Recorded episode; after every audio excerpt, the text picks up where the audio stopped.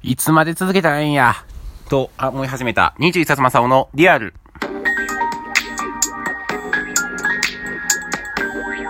こんにちは、こんばんは、おはようございます。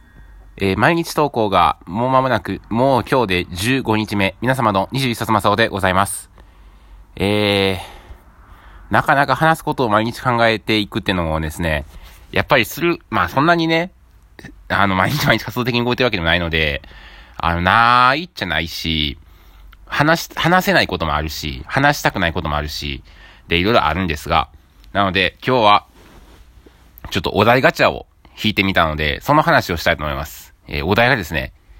えー、学生時代にあった変な校則やルール、下切り教えて、し、あ、間違えた、しきたりや。下切りって何や？スズメや。それは、しきたりを教えてってことで、変な校則、ルール。変な校則か。今ってあれなんかな2ブロック禁止とかっていう学校って、なんか一時期あるみたいなニュースあったじゃないですか。あれもあるんかな今、自分の学校髪型とかは全然厳しくなくて、まあ、あの耳かかっちゃダメとかはあったし、髪型に関しては。あとあれか、あのワックス作りの禁止とかはありましたね。でもそれも別に変なルールなんかななんか、あったな。なんか、頭髪で、なんか月に一回だけ検査して、なんかし、なんかしょうもない、アルコール締め、に締め出したようなしょうもないやつ、頭につけられて、ティッシュになんかアルコール含ませて、それつけて、なんか、頭髪剤つけてないからつけてるかつけてないかみたいな、あったけど、あれもよく考えたらよくわかりませんしね。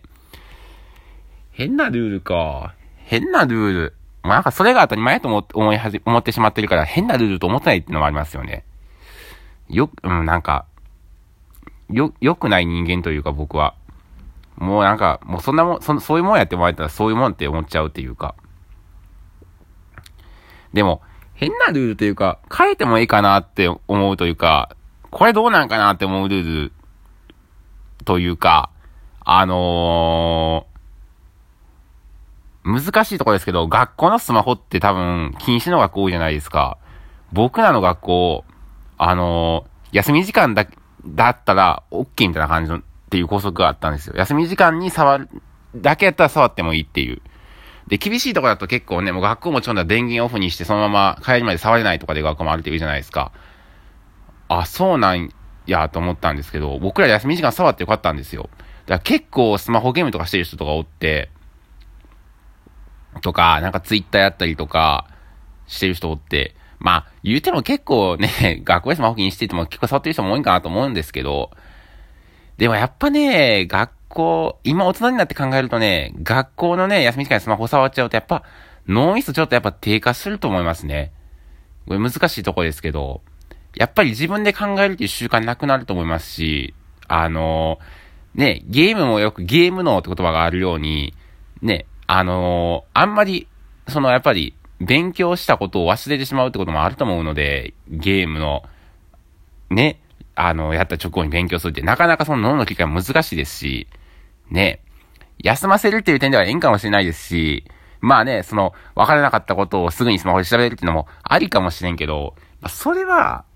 高校生のうちは俺は多分ね、まあ、教科書見たりとか、先生に聞いたりとか、自分で考えるってことをした方が意外といいのかなと思いますね。で、大学は、俺は使ってもいいんじゃないかなって思う派なんですよ。それはなんでかっていうと、やっぱ専門的なことも多いし、うーん、やっぱ大行動の中でってなってくると、質問と、まあ、やっぱりなかなかしにくいというのもありますし、まあ、そもそもね、もう、大学生と高校生でやっぱ違いますから、大前提とし、だけど、これは。だ僕が大学の講義はスマホは触ってもいいんじゃないかと思うってる派なんですよね。ただ、高校は俺は、まあ、今思えばやめてた方がよかった、よかったなと思いますし、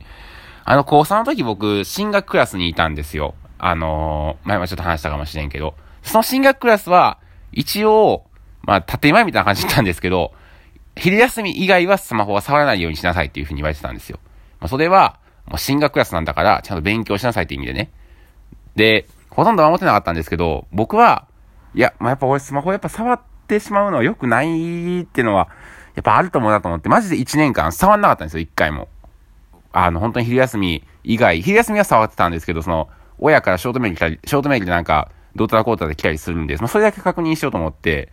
まあ、見たんですけど、それ以外の時はマジで触ってなかったんですよ。それでやっぱり成績とか、やっぱちょっと変わってきたりとかしましたし、あの、やっぱ脳がこう、やっぱスマホ触ってから勉強ってなると、脳がやっぱりこう、シャキッとしないというか、ダラッとしちゃうなってこともあったんで、僕は割とこのスマホに関しては、ちゃんとやっぱこう、ね、規制というか自分でこう、できる人は別にそうやって定めたらええし、できないのであれば、うん、ある程度縛ってもった方がええんかな、とは思ったりするんですよね。まあ、難しいですよね。勉強で役立つ部分もあるっていうのも僕はよくわかりますし、それやったら、ちゃんとその、そのスマホを使って勉強する時間っていうのを、まあ、定めた上で勉強すべきなんじゃないかなって思いますね。あともう一個、これどうなんかなって思うのはバイトですよね。まあ、高校生で、うーん、バイト、うーん、どうなんかなとは思うんですけど、まあ、結構ね、やっぱ礼儀とかね、習う機会っていうのは、やっぱ早く身に身つけないと良くないなってのはすごい思うんですよ。大学生で結構やっぱ礼儀できなかったやつとか見とると、引くほどなんかやばいんちゃうかと思う時もあったんで、まあなんで、うーん、まあただ、そうやな。だから、高校のうちでこうバイトしとくんやったら、大学ではまたこの稼ぎ方っていうのは違う稼ぎ方をした方が僕いいかなと思うんですよね。正直バイトなんて、いつでもできるじゃないですか。大人とかでもできるし、最悪ね。で、まあ正社員で働くこともできるし、働くってこと自体はいつでもできると思うんですよ。ただ、礼儀を学ぶことと、この稼ぎ方をいろいろ知っとくっていう点では、うーん、なんかこの高校生のうちにやっとくのも、ちょっとだけやったらありなのかなと僕は思うんですよね。僕はやんなかったんですよ、高校生の時は。まあ、バイトそもそも禁止やったけど、長期休みはしてもよかったんですよ、許可がもらえれば。で、まあ、まあ結局しなかったんですけど、でも、まあまあまあまあ言っても周りでしてる人もいたんですけど、ね。まあや、でもやっぱ、ちゃんとこの礼儀をやっぱ学んでくるっていうところ、まあ例えば勉強はね、どうしても苦手やとか、いうのであれば、ある程度その礼儀を学ぶっていうのも一つ大事なんかなって思ったりとか、あとは、やっぱ稼ぎ方を学ぶっていうのは勉強なんかなって僕は思うんですよ。で、そのいった点で僕は高校生のうちにもうバイトでしっかりその時給で働くということをやっておく。まあね、もう借りられた、まあまあまあ言うて高校生のうちですし。で、大学では、この時給で働くんじゃなくて、自分で稼ぐということ。な、いろいろあると思うんですよ。フリーランス働くことだったりとか、株投資をやるとか、うーん、ま、まあ、自分で仕事を作るとか。なんかそういうのも、僕やっといた方がよかったなってすごい思うんですよね。ずっと時給で働いてきて、で、大人だったら定額で働かされて、だから、こういう、例えば、じゃあ無職になりましたってなった時とかに、自分でどうやって稼ごうとかも全然わからへんから、結局また仕事探して、で、その仕事がない期間は何も稼げなくてってなっちゃうんで、いろんな稼ぎ方を知っておくことだったりとか、いろんなこのお金を、作り方を知っておくことってすごく大事だなと思うし、もし自分が戻ったら、そうしてたなってすごい思うんで、なんかね、まあ時給で働くだなんて、なんか、すげえ意識して高いてんだ感じで、なんかちょっと言っててなんか嫌な気持ちになってくるんですけど、でも、やっぱそういうの知っとくとね、時代も時代ですし、ね、ウーバーイーツで働くとか、そういうギグワークなんて言葉もできて、いろんな働き方本当にはありますから、なんかそういうのを知っとくっていうのも、